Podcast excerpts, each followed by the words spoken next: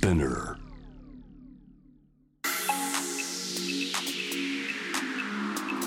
Amazon exclusive. Jam the world. Up close. 津田大輔ですニュースから今を知り未来を見立てる情報プログラム「ジャム・ザ・ワールド・アップ・クロス」始まりましたえー、まあもう夏は終わって結構経つわけですけれどもで今年の夏の思い出というと7月の末にですね、まあ、毎年のことではあるんですけどフジロックに行って3日間あの MC の仕事をしてきたんですが実は今年はですね、えー、原発のコストを計算している、えー、龍谷大学の学者大島健一さんにゲストでとして苗場まで来てもらって、えーまあ、いかにこの原発政策のこの1年ぐらいの岸田政権の転換というものが、えー、どのような、ね、ものであるのか原発のコスト特に別に原発を稼働してたからといって電気代は別に特に安くならないぞっていうあたりをですね、えー、解説いただいて結構硬いテーマではあるんですけれども、まあ、フジロック今年観客も多くてですね多くの方に聞いてもらってあこういうテーマも成立するんだなっていうふうに思いました。でですね、えー、あの大島さん、まあ、あのもともと今年のですね3月20日にこのアップクロスにあのご出演いただいて、まあ、その時の話が面白かったのであもうこれはもうフジロックで話してもらいたいなと思って大白さんを招いたんですけれども、まあ、何して入国大学あの京都なのでですね遠いんですよ。遠いんですけれどもこのフジロックのためにですねもう京都から新潟苗場だからまあ東京に来て東京からあの越後ユーザーに来てそこから苗場の山に登ってみたいなっていうですね結構大変ではあったんですけれどもなんか遠くて悪いなと思ったんですけれども大島さんはもうやっぱりその野外で音楽が聴きに来ているんだけどあえてこのトークを聞きに来ている人の前でお話しされたことが多分大島さんもすごく楽しかったみたいでぜひまた寄ってくださいっていうふうに大島さんおっしゃっていたのでまあなんかあのそういう意味ではねなんか僕にとっても良い体験でしたし大島さんにとってもすごくあの貴重な体験になったようで何よりだなと思いました。で、えー、今日はですね、まあ、それとも関係する話で、えー、今回はですね地球沸騰という言葉が生まれた扱った今年の夏なんですけれどもただ目立った形で電力需給が逼迫していますというアナウンスがあまり聞かれなかったですよね、えー、なんであれ電力需給の逼迫って今年は起きなかったのか、えー、この点について原子力資料情報室の伴秀幸さんにお話を伺います。とその前にまずは今日のニュースをチェックしましょう。ヘッドラインニュース2023年10月2日正午現在のニュースをお伝えします。大リーグエンゼルスの大谷翔平選手がホームラン44本でアメリカンリーグのトップを守り日本選手初のホームラン王に輝きました大谷選手はメジャー6年目で投打を通じて初のタイトルを手にしました。日本選手が打撃部門の主要タイトルを獲得したのは2004年に2回目の首位打者となったイチローさん以来です。先月の日銀短観は代表的な指標である大企業製造業の最近の景況感を示す業況判断指数がプラス9となり3ヶ月ごとの四半期で2期連続で改善しました。また大企業非製造業の業況判断指数はプラス27となりおよそ32年ぶりの高い水準となりました。36人が死亡するなどした2019年7月の京都アニメーション放火殺人事件で殺人などの罪に問われた青葉真司被告45歳の裁判員裁判に京アニの八田秀明社長が出廷し事件について断腸の思いだなどと証言しまた社員はみんな優秀だったとも語りました。教え子の小学生の女子児童を盗撮した疑いなどで逮捕された大手中学受験塾四谷大塚の元講師が児童らの個人情報を SNS 交流サイトに投稿したとして書類送検されました。また警視庁は個人情報保護法の両罰規定に基づき法人としての四谷大塚も書類送検しました。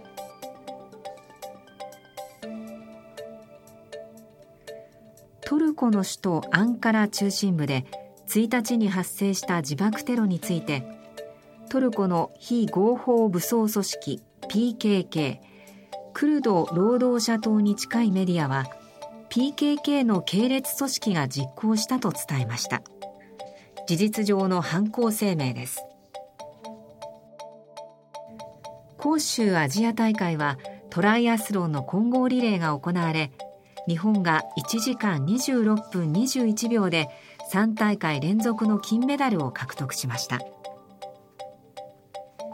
東京株式市場午前の日経平均株価の終値は先週末に比べて448円4銭高い。3万2305円66銭でした。午前11時30分現在の円相場は149円78銭から79銭の水準となっています。以上2023年10月2日正午現在のニュースをお伝えしました。Amazon Exclusive. Jam the World. Up Close. 各ポッドキャスト配信サービスで配信中のジャム・ザ・ワールド・アップ・クロス月曜日を担当するジャーナリストの津田大輔です、えー、今月6日 EU の気象情報機関コペルニクス気候変動サービスは今年の夏は観測史上最も暑かったと発表しました。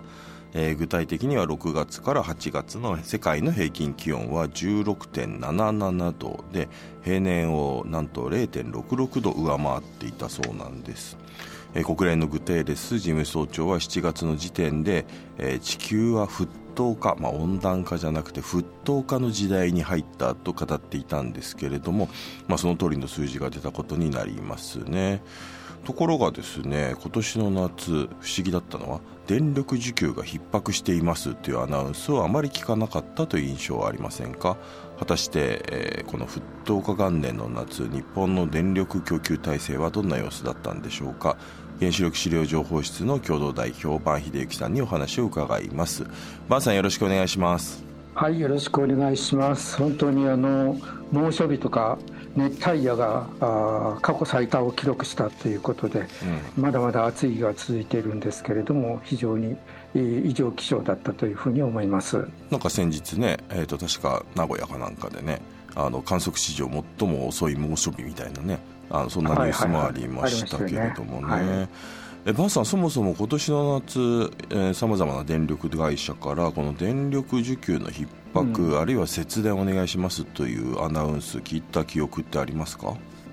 今年はないですよね。去年はなんかいろいろありましたけどね、うん、まだ出てないですね。これはだからあのいわゆる広域予備率が3%を切ると、うん、経産省が警報発令してえ予備率が3から5%になった時には注意報を発令するということなんですけれども、ねはい、えー、まあ、あのそのアナウンスだけではなくて実際にそういう発令という点ではどうだったんでしょうか？これは、えーと、全国で言えば東京電力の管内だけ、えー、7月1日から2か月間の節電要請。でこれがまあ行われていました。他の電力会社はもうあの5%以上の余裕があったのであの何にもそういう対応はされなかったあわけですね。そういう注意報とか警報が出なかったということですね。これ、まあ、なぜなのかそしてどのくらい余裕があったのか分かりますか？余裕の割合っていうのはちょっと出てないんですけどもでも注意報が出なかったということは結果的に5%以上の余裕があったということです。もちろんその東京電力はパワーグリッドですけれどもあの追加供給力っていうのを募集してですねあの公募して、まあ、そういう意味では不足分に対する対応を取ったという結果として5%以上の余裕があったということになるかと思います。うんまあ節電はねこの原発事故以前から呼びかけられていたわけですけれども、うん、えー、まあ、事故後特に、えー、この印象的にアナウンスされるようになりましたが、えー、しかも今年はね国書沸騰元年の夏だったということで、うん、えー、まああの今年ねこれもう6月ぐらいの時点から今年の夏どうなるのかなっていうのはね僕もちょっと気になっていたんですが結果的にはこの逼迫のアナウンスがないということでこれ相当異例のことなんでしょうかね。まあ異例ですよね。えー、22年、去年の方はもう夏も冬もなんかこう注意報とか警報が出たりなんかしたことを考えるとですね去年よりもはるかにこの猛暑日とか熱帯夜が多いというこういう状況の中でそういったものが出ないというのはまあ異例のことと言っていいんじゃないかなと思います。はい。で、えー、政府はですね今年の6月にですね2023年度、はい。えー、夏季の電力需給見通しというのをまとめていて東京エリアの7月は特に厳しい状況になるというですね、まあ、そういう推計を出しているんですよね。で電力の安定供給に必要なのが予備率で、えー、そうなんですよね。東京はおそらく7月予備率が3.1%非常に厳しくなるんじゃないかというふうに数字を出していたんです。えーまあ、全国各地ではねこの3%数パーセントを超える予想値が出てたんですけど東京エリアの3.1っていうのはやばかったわけですけれども、うん、もしこれねあの結果的にはそうそうならなかったわけですが、はい。えー、3.1%というと危険度でいうとどのくらいなんでしょうか？これはですねあのまあその最近よくほら100年に一度の災害とかいろんなこと言われているんですけどそういう予想外の気温上昇があった時にもう計画停電とかそういうことが避けられないというようなあそういう危険度だというふうに、まあ、考えていますね。うん、なるほどね、まあ、もう3.1点はそれぐらいえー、逼迫しているということですよね。うん、なるほどね。これ3.1という予想、あるいは警告、なぜ外れたんだと思いますか？これはね、私の考えるところは、やっぱり節電、これもだいぶ前から節電、具体的な節電プロジェクトですか、ね、いろんな提案がされていて、えー、節電が一定程度広がっていると。特に今年はあの、えー、値上げがありましたよね、このエネルギー価格が上昇するというのと、あの為替レートが、まあ、円安に、相当円安になっているというので、えー、電気料金が値上げになった、これはもう節電を後押しして、非常に大きく効果があった、大体2割ぐらいの効果があったんじゃないかと思うんですけれども、それから太陽光発電ですよね、各屋根、今でいうと300万世帯ぐらいの屋根に乗ってるんじゃないかと思うんですけれども、そういう太陽光発電の広がりによって、まあ、電力需要自体が下がってきていると。いうようなことが、まあ、この逼迫にはならなかった要因ではないかというふうに思います。そうは言ってもですねやっぱり今年の夏エアコンの効いたね室内にこもって過ごした方も多いと思いますし、うん、あれだけね猛暑日が続くと当然ねこれエアコンとかもガンガンえー、使ってでしょうし、ね、東京なんかだったらね、まあ、エアコンをみんな室内では使うから室外機がねガンガンフル稼働してそれによってもまた暑くなっていくみたいな、うんですね、そういう状況もあったと思うんですね。そうですよね、うんこれどうなんでしょうね、まあ、もちろんどんどんねあの最新のエアコンとかはですね、まあ、性能が良くなっているっていうようなこともあるし、うん、あの電力もねなかなかほとんどそんなに食わないなんていう話もありますが。すね、とは言ってもこれ電力会社の中でのその設備が更新されてその辺りが効率的になったみたいなところもあるんですかね。どうなんでしょう。この辺はちょっとわからないんですけれどもあのまあ、若干はあるかもしれませんけど、まあ、それ送電部門とかそういうところじゃないかというような気がします。だけどやっぱり具体的な消費財としての製品の省エネ率っていうのがこれ上がっていって買い替えるたびにどんどん良くなっていってるというところが結構あのあるんじゃないかなと思いますね主要なところはその辺じゃないでしょうか。まあ、そうすると、まあ、どんどんどんどん毎年そこは効率化していっているっていうことではあるんでしょうけれども、うん、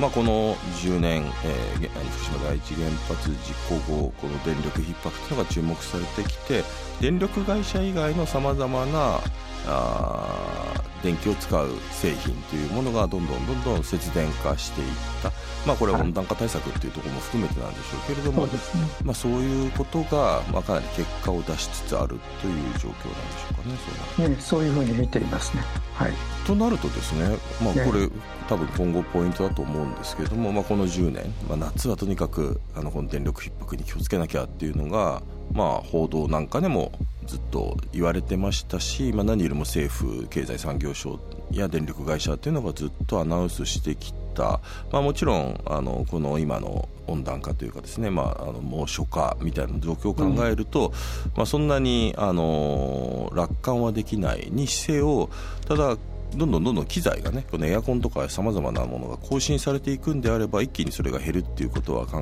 えにくいわけで、まあ、今後この電力逼迫的なものはおそらく下がることはなくてどんどんどんどん今後、まあ、そういうような、えー逼迫のアナウンス警報注意報などが出る可能性というのは低くなっていくっていうことですかね来年以降も。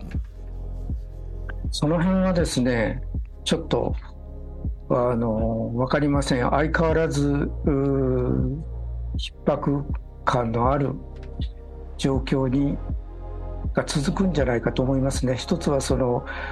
気候沸騰っていう状態は続いていくからそれこそ今年最多を更新した猛暑日やら熱帯やらそういうのがまた増えるかもしれないし冬の極端な異常の低温になったりするとそっちでも電力需要増えますのでまだそこら辺の需要関係需給関係では予断許さないように思いますね。まあもちろんそのあの省エネ化が進んでいくから一方減る部分もあるんですけれども気候変動の部分ともう一つは結局温暖化対策のために、まあ、これまで火力を使っていたものを電力に置き換えてこう、まあ、最近で言えばあの電気自動車ですね。EV とかなんかが増えていく。そうすると電力需要っていうのも、まあ、長期的には増えていくんですよね。ああ確かにそうですね、ううん。ん、なのでその逼迫感自体にについてはなかなかあの楽観はできないなというふうに思っています。なるほど。さまざまな諸条件を、まあ、鑑みていくとこの、まあ、逼迫するかしないかという状況はずっと今後も続いていくだろううんということだと思うんですけれども、はい。まあ、そうすると、まあ、こんあの経産省の、ね、言うことも、まあ、毎年同じようなことを言うんじゃないかなっていうことも思っておりまして、はい。例えばだから経産省2023年度夏の電力需給対策として供給力対策、需要対策、構造的対策というのを挙げていて供給力対策の一つとして再生エネルギーや原子力など非化石電源の最大限の活用というのを挙げてるわけですよね。まあ、これはだからえ CO2 を出さない脱炭素に貢献する、えー電源というのを増やしていくことで、えーこの温暖化の問題に向き合いつつ電力問題にも向き合っていくということを挙げている。ただポイントというのはここで再エネだけでなくて原子力活用というのも挙げているというところですけれども、えーこのあたりパンさんどうご覧になりますか？うん、まあ経産省としては結局一気に再エネに持っていけないというのもあるでしょうし何しろ旧一般電気事業者は火力発電所原子力発電所がメインで若干水力あるところもあるんだけどこの2つをやめなさいっていうことに対する非常に大きな抵抗がありますよね。まあ、そういったことも反映して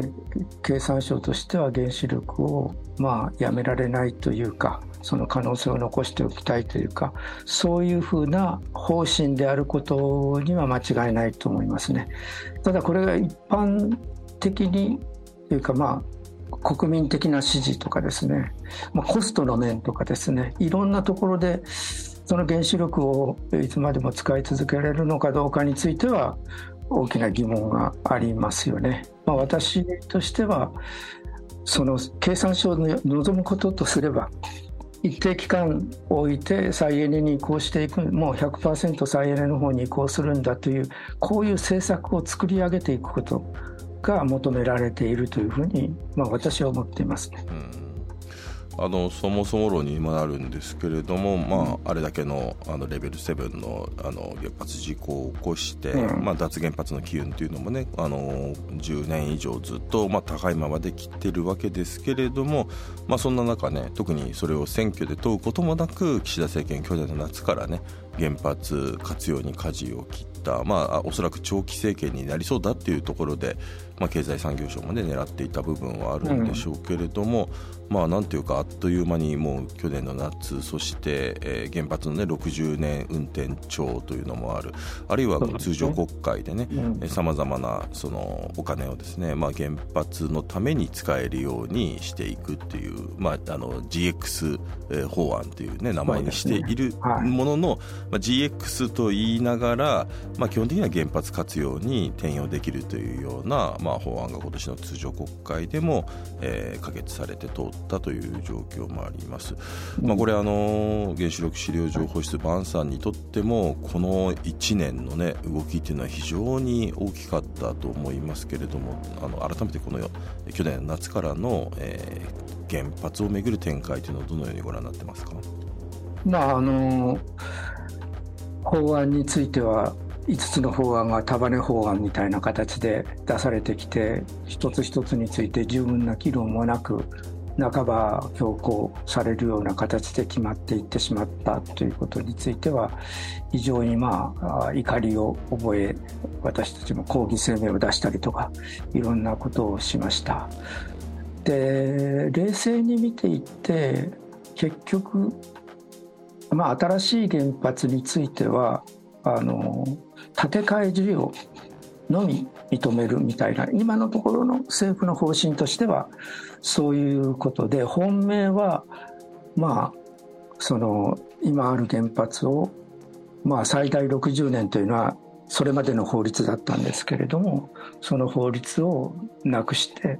まあ、これは原子力規制委員会の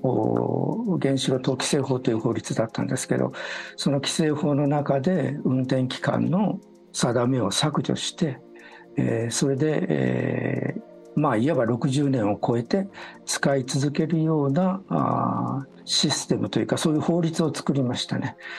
システム的には、まあ、これまでと同じように30年を超えた原発については10年ごとにこうチェックをしていくということになってるんですけどもそのチェックの先がですね60年を超えてあの OK になったと。で経済産業大臣の、まあ、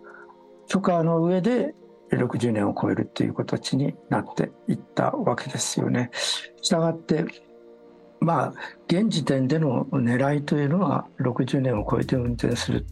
要するに老朽原発をさらに動かし続けようというここが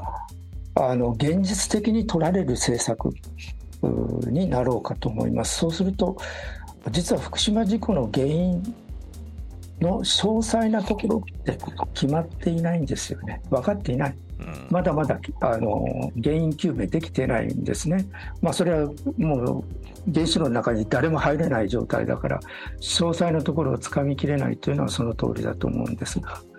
そんな状態の中で、えー、古い原発をますます使っていくということになったら結局僕は一番危惧してるのは福島原発事故の二の前もう一度同じような事故が起こるんではないかということがまあ本当に気になるところですね。うん、そうですよねだからまあそれが続いて、えー、まなし崩しにこれが変わってきてしまっている。であれ僕ちょっと気になるのはもう一つ、まあ、世論の変化ですね、はい、当然ね政府自民党というのはずっとまた原発回帰っていうものをずっと狙っていたでしょうし実際まあ再稼働もね進めてきたというところもあるわけですけれどもまああの震災からね10年以上が経過して脱原発をね求める世論調査なんかをしているとえー、それでもやはりまあ7割近くずっと反対という状況が10年以上続いてきたんですが、ね、ついにまあ今年の入るか入らないか、まあ、この、えー、岸田政権がこの原発活用転換にですね舵を切った時にまあなんというかちょうど拮抗するというかついにこの賛否がもうやむを得ないみたいな形で、えー、いうような意見が逆転するなんていうことも出てきて、うん、まあこれまでもねあの何度も何度もやっていったのが、まあ、なんていうかもうこの政治がもうそこに鍵を切るんだったらしょうがないというふうにちょっと諦めの気持ちみたいなものが世論調査にも出始めてるのかなと思うんですけれどもこの辺りの国民の意識世論の変化っていうのをどうご覧になってますか、うんまあ、あの世論調査どの会社がやるのかによって若干違うところもあるんですけれどもあの一番顕著に出てきているのは若い世代の人たちが先ほど津田さんがおっしゃったようにやむを得ないんじゃないのと。いうふうな動きになってきている。だから年代別に見ると若い層の方があの再稼働容認という割合が多いんですよね。まあ、年寄りはあの相変わらず7割ぐらいが、まあ、6割強ですかね。あの反対なだという状況ですけれども、まあ、そういう意味で若い人についてもう少し疑いの目でですね、えー、見てほしいなというふうに思います。もしその福島原発事故がもう一遍起きたらどうなるのか今の福島はどうなのかっていうことですよね。まあ、あの汚染水が放出されるということで、まあ、その賛否いろいろある世界的にも今でも反対の声が強く出てきている中でのことですが特にあの漁業者の人たちはせっかくこう回復しつつあったあその漁業活動これがまあ再び、まあ、物が売れなくなってあのできなくなるもしくはもうやる気がなくなってしまうような状況になっている実害が発生するというふうなこととかですねあるいはその、まあ、最近甲状腺がんになったということで6名の人があの裁判に訴えましたけれどもこの福島事故によって、えー、いろいろと健康被害を受けているとかですねあの期間まあ、福島復興というけれどもその復興もなかなか進まず自分の生まれた故郷に帰りたいと願うのは、まあ、結構年配の人はそれを願うのは当然かもしれませんけれども期間率で言えばあの60歳以上の人がほとんどで若者の期間が少ないとかですね。こういういろんな今起きている今起きているいまだに続いているというべきですかね。この福島の現実をやっぱりもう少し目を向けていただいてあの原発事故が起きた時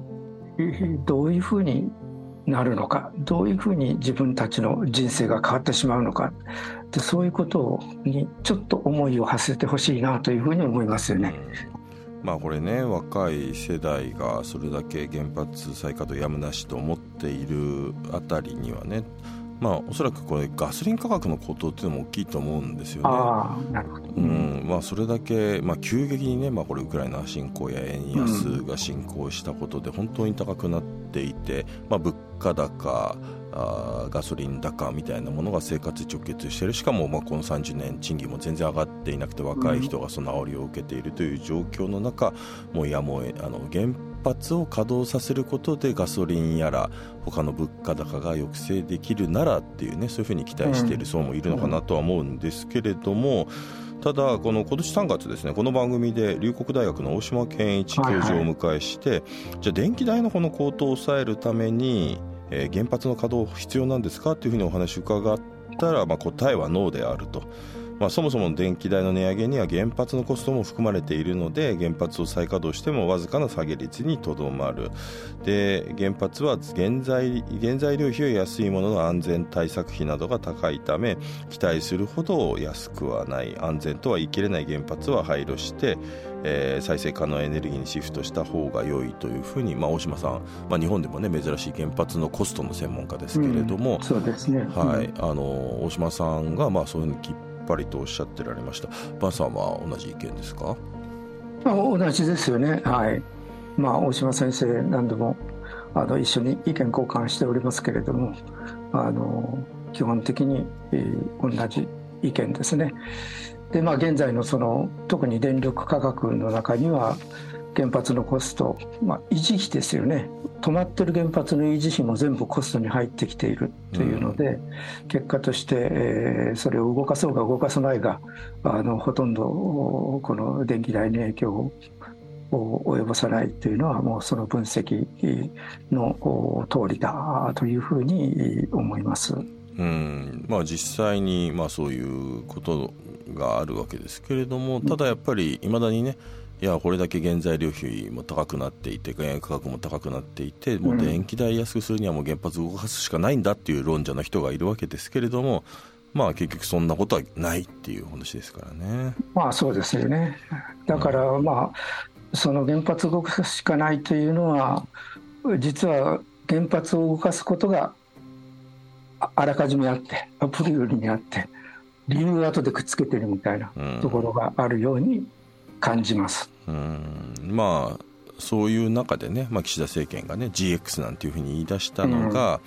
あのまあ、脱炭素っていうね国際的にも達成しなければいけない、まあ、この気候危機もね非常にやっぱりあの達成しなければいけない、ね、国際的な目標がある、はい、まあ、それを達成するために脱炭素というのがいい原発を動かす口実になっているっていうところ、うん、まあ、そして原油価格の高騰みたいなものが、まあ、全てが今原発を再稼働させて動か活用していくっていうのにいい口実になっているということなんでしょうね。まあそういうことなんですね、うん、でもこの辺ってなんか90年代に似てますよね。90年代、まあ、80年代にあのチェルノブイリ原発があって、まあ、世界的にも日本でもあの反原発脱原発っていうのが、機運が高まっている中90年代からね、まあ、みんな忘れられていく。しかも環境問題っていうのがね最初にあの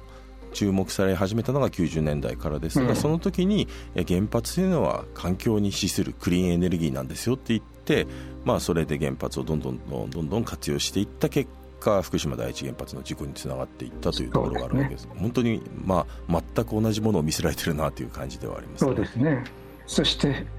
それとなんていうか将来的に同じような危機感を持ちますよね、まあ、事故がもう一点起こるんじゃないかという。これでもなか。なかねじゃも政治に期待してもこれが変わらない。そして経産省は相変わらず原発にこだわるという状況の中で、うんえー、ただまだまだねやっぱり原発なくせるものならなくしたいと考えている国民はまだ多数派だとは思うんですが、ね、これ原発を手放すために、えー、超えるべき壁は何か最後に伺えますか？これはあのまあ政策的に原子力から離脱していくということを決めないといけない、まあ、脱原発法なんていうのが提案されていたんですけれども結局はまあ自民党多数の中で自民党の中にもちろんあの原発反対の人がいらっしゃいますけれども体制としては電力族の力が多くて結局その脱原発法の提案されてもこれ最終的にも廃案になってしまいました。なのでやっぱり私たち一人一人としては、まあ、選挙を通していろいろと働きかけることができるわけですから、まあ、今一番考えているのはそのやっぱり脱原発をこの政策とする政権を作るというのが脱原発を達成するには早いんじゃないかなというふうに今は思っています。もちろんそれで具体的にあの個々の原子力発電所については今もう、ね、いろんな反対運動もあり今全ての原発に対して裁判運転差し止めの裁判が行われておりますのでそういったことの動向もありますけれども政策としてはやっぱり、えー、そういうきちっと脱原発を掲げる政権というものを作るというんですかねが一番近い道ではないかというふうに僕は今思っていますね。うん、まあ、これね岸田政権原発活用に舵を切ったと言ってもでも結局根本的問題何も解決してないですからね。最終処分場の問題はもとよりそもそもそう、まあ、トイレのないマンションって言われますけれども、うん、いずれこれ廃棄物を、えー、置く場所がなくなってしまうから、まあ、いくら動かしてもどこかで止めなければいけないとなるとまあえー、原発の新設なりあとはまあ原発寿命ありますからね伸ばしたところで寿命終わる、まあ、そうすると、えー、新設またはリプレイス、まあ、リプレイスで乗り切ろうとはしてるんでしょうけれどもそうするとまた莫大なコストがかかるっていう状況で、まあ、いずれにせよどこかでこのまま行こうとしても行き詰まりが、ね、発生するんではないか、まあ、もちろんそして事故のリスクもということですからね、まあ、やっぱりまあ国民がその問題に関心をえー、持っていないと、えー、いけないんだなと思いますけれども今日のバンさんのこのズームの背景もそれに関連した写真なんですねこれ。そうなんです。実はこれ上関原発という予定地なんですけれども、はいはい、1982年にこの計画が立ち上がっていてちょうどこの見えるところの反対側に岩井島という島があってですね、うん、そこの漁業者の方、まあ、島全体が漁業の町ですので漁業者の人がずっと反対をして、えー、現在も立っていないというそういう状態だから40年経っていないんだけど中国電力がやめますというふうにまだ言っていないというところです。でも政府はそのさっきちょっと言いましたように新規原発については建て替え事業だと言ってるのでここにについては今のところ目がないというか建てる、政策的には建てる場所じゃないことになっているんですね。ここあれですよね、山口県ですよね。山口県です。はい。山口県の上関町ということですよね。はい、えー、ということで、えー、まあ、いろんな、ね、あのことをあの伺いましたけれども、まあ、やはりまあ最終的には、ね、国民がこの問題を何とかするのは政治を動かすしかないということで政治に関心を持つしかないということかなと思いました。ね、はい、はい。えー、今回は原子力資料情報室の共同代表伴秀幸さんにお話を伺いました。伴さんどうもありがとうございました。ありがとうございました